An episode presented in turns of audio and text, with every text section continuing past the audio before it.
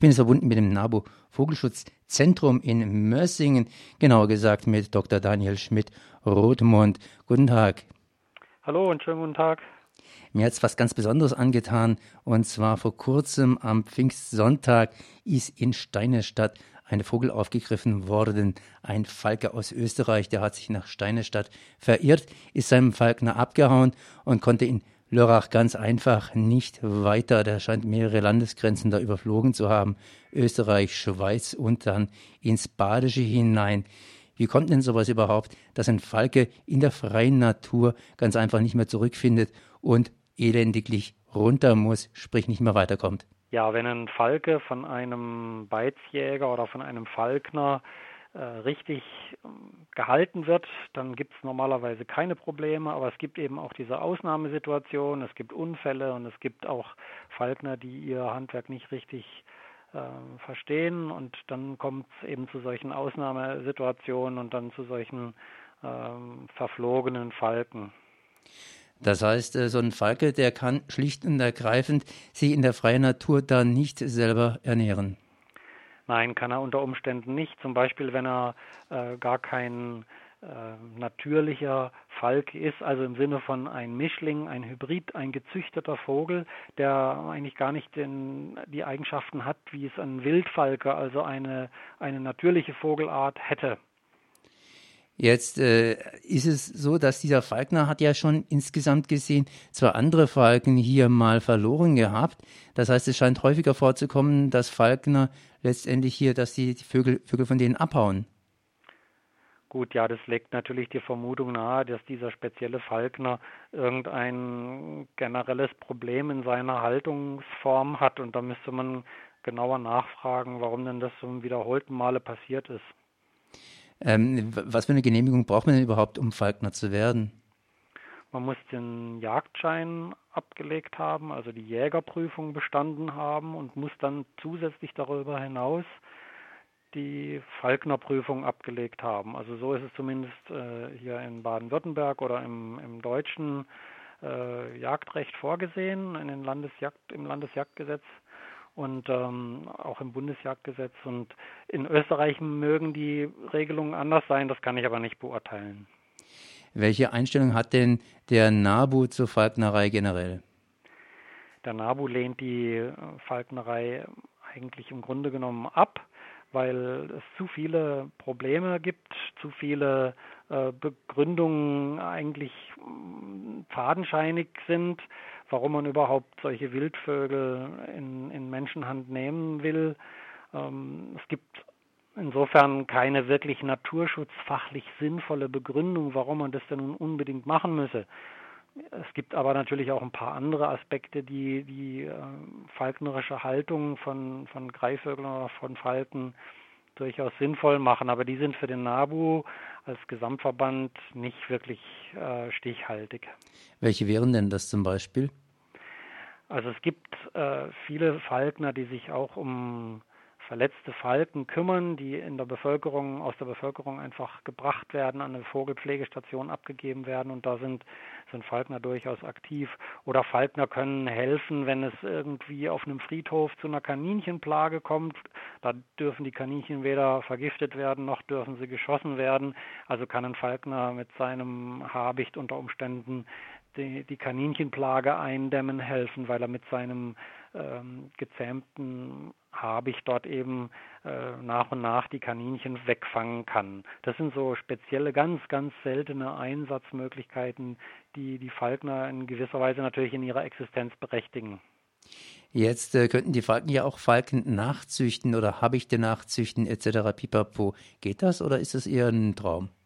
Nee, das geht schon. Das ist auch etabliert. Also das sind Techniken, die die Falkner über viele Jahre oder Jahrzehnte entwickelt haben und ähm, es lassen sich natürlich in Gefangenhaltung Falken und Habichte züchten, aber es ist natürlich immer ein Unterschied, ob man einen gezüchteten äh, Vogel zur, zum Einsatz bringt oder ob man einen, einen Wildfang nutzt, denn Wildfänge sind natürlich mit äh, ihren natürlichen Eigenschaften äh, immer die interessanteren oder die, die besseren Vögel. Falknerei ist ja ein jahrhundertelanges, äh, eine jahrhundertelange Jagdtechnik. Inwiefern tut die Falknerei jetzt hier eingreifen? Gibt es denn noch genügend Falken bzw. Habichte bzw. Greifvögel? Also das kann man so generell leider nicht sagen, weil es bei manchen Greifvogelarten durchaus positive Bestandsentwicklungen gibt oder bei manchen Falkenarten, nehmen wir jetzt mal in Baden-Württemberg den Wanderfalken, der ist auch in, im Elsass oder in der Schweiz inzwischen wieder auf dem aufsteigenden Ast in seinem Bestand. Es gibt aber auch ähm, Vogelarten, Greifvogelarten, die sind in, in Deutschland schwer in ihrem Bestand bedroht. Nehmen wir mal den Schreiadler in, in Mecklenburg-Vorpommern oder Brandenburg. Da, da ist der Bestand fast am Aussterben. Also so muss man das ganz speziell jeweils auf die Vogelart betrachten, so eine Aussage. Und was müsste der Mensch tun, um da ein bisschen mehr zu stützen oder zu unterstützen? Ich meine, DDT ist ja, glaube ich, jetzt hier nicht mehr das Problem.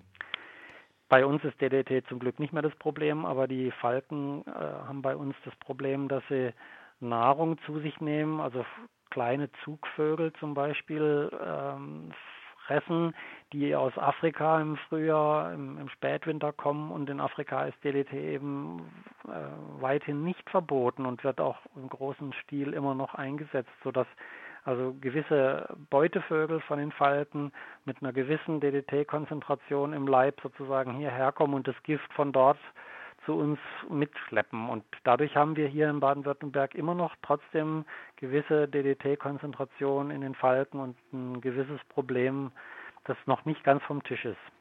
Aber wenn ich jetzt hier mit Afrika nicht mehr so viel anfangen kann, das heißt, da sollte natürlich DDT auch hier verboten bzw. reduziert werden. Aber äh, wo stecken die Probleme dann noch hier in Deutschland? Also für den Wanderfalken haben wir zum Glück keine ernsthafte Bedrohung mehr. Die Bestände haben sich erholt und die Anzahl der Brutpaare ist soweit also wieder auf einem sehr guten Niveau.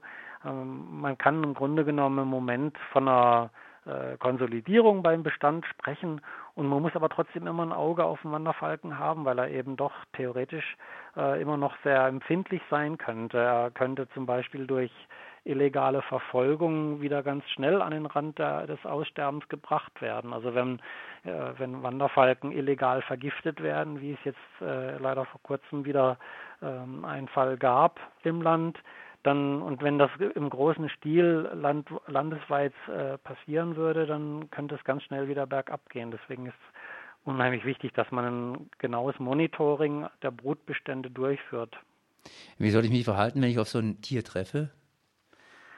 Also normalerweise kann man dann äh, den Vogel, wenn man ihn äh, überhaupt ergreifen kann, wenn er nicht davon fliegt noch im letzten Moment, kann man ihn mit ein, mit ein paar Arbeitshandschuhen oder mit irgendwelchen alten Lederhandschuhen ähm, aufnehmen und kann ihn in einen Karton packen und dann zum nächsten Tierarzt bringen und dann vielleicht einen Tierarzt finden, der freundlich ist und äh, wohlgesonnen gegenüber dieser Kreatur und den Vogel dann untersucht.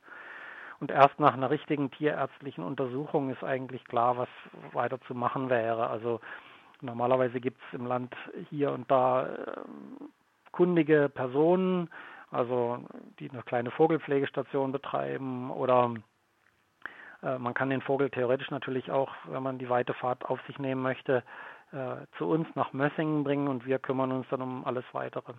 Was macht ihr in Mössingen denn speziell?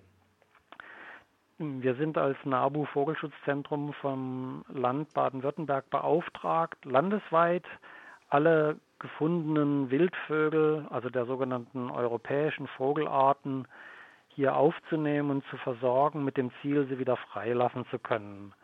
Und ähm, dadurch, dass natürlich immer so weite Entfernungen zurückzulegen sind zu uns, äh, kann das praktisch eigentlich nur im näheren Umkreis erfolgen. Also wir haben so ein Einzugsgebiet von vielleicht 50 oder 80 Kilometern.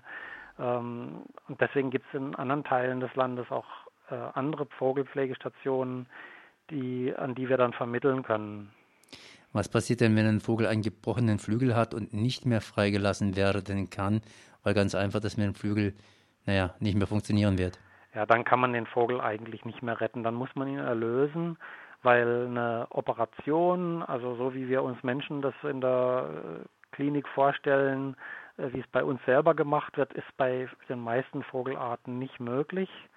Und ähm, selbst wenn man eine erfolgreiche Operation machen könnte, dann ist eben immer noch die große Frage, ob so ein Vogel überhaupt wieder fähig ist, in der freien Natur äh, voll flugfähig zu werden. Und ähm, das ist eben so waghalsig, äh, dass man den Vogel im Grunde genommen dann äh, besser erlöst und dann muss man ihn eben leider einschläfern.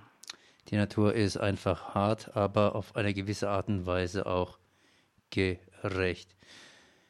Ich danke mal hier Dr. Daniel Schmidt-Rothmund vom NABU Vogelschutzzentrum in Mössingen für dieses Gespräch. Merci. Ja, danke auch. Ade.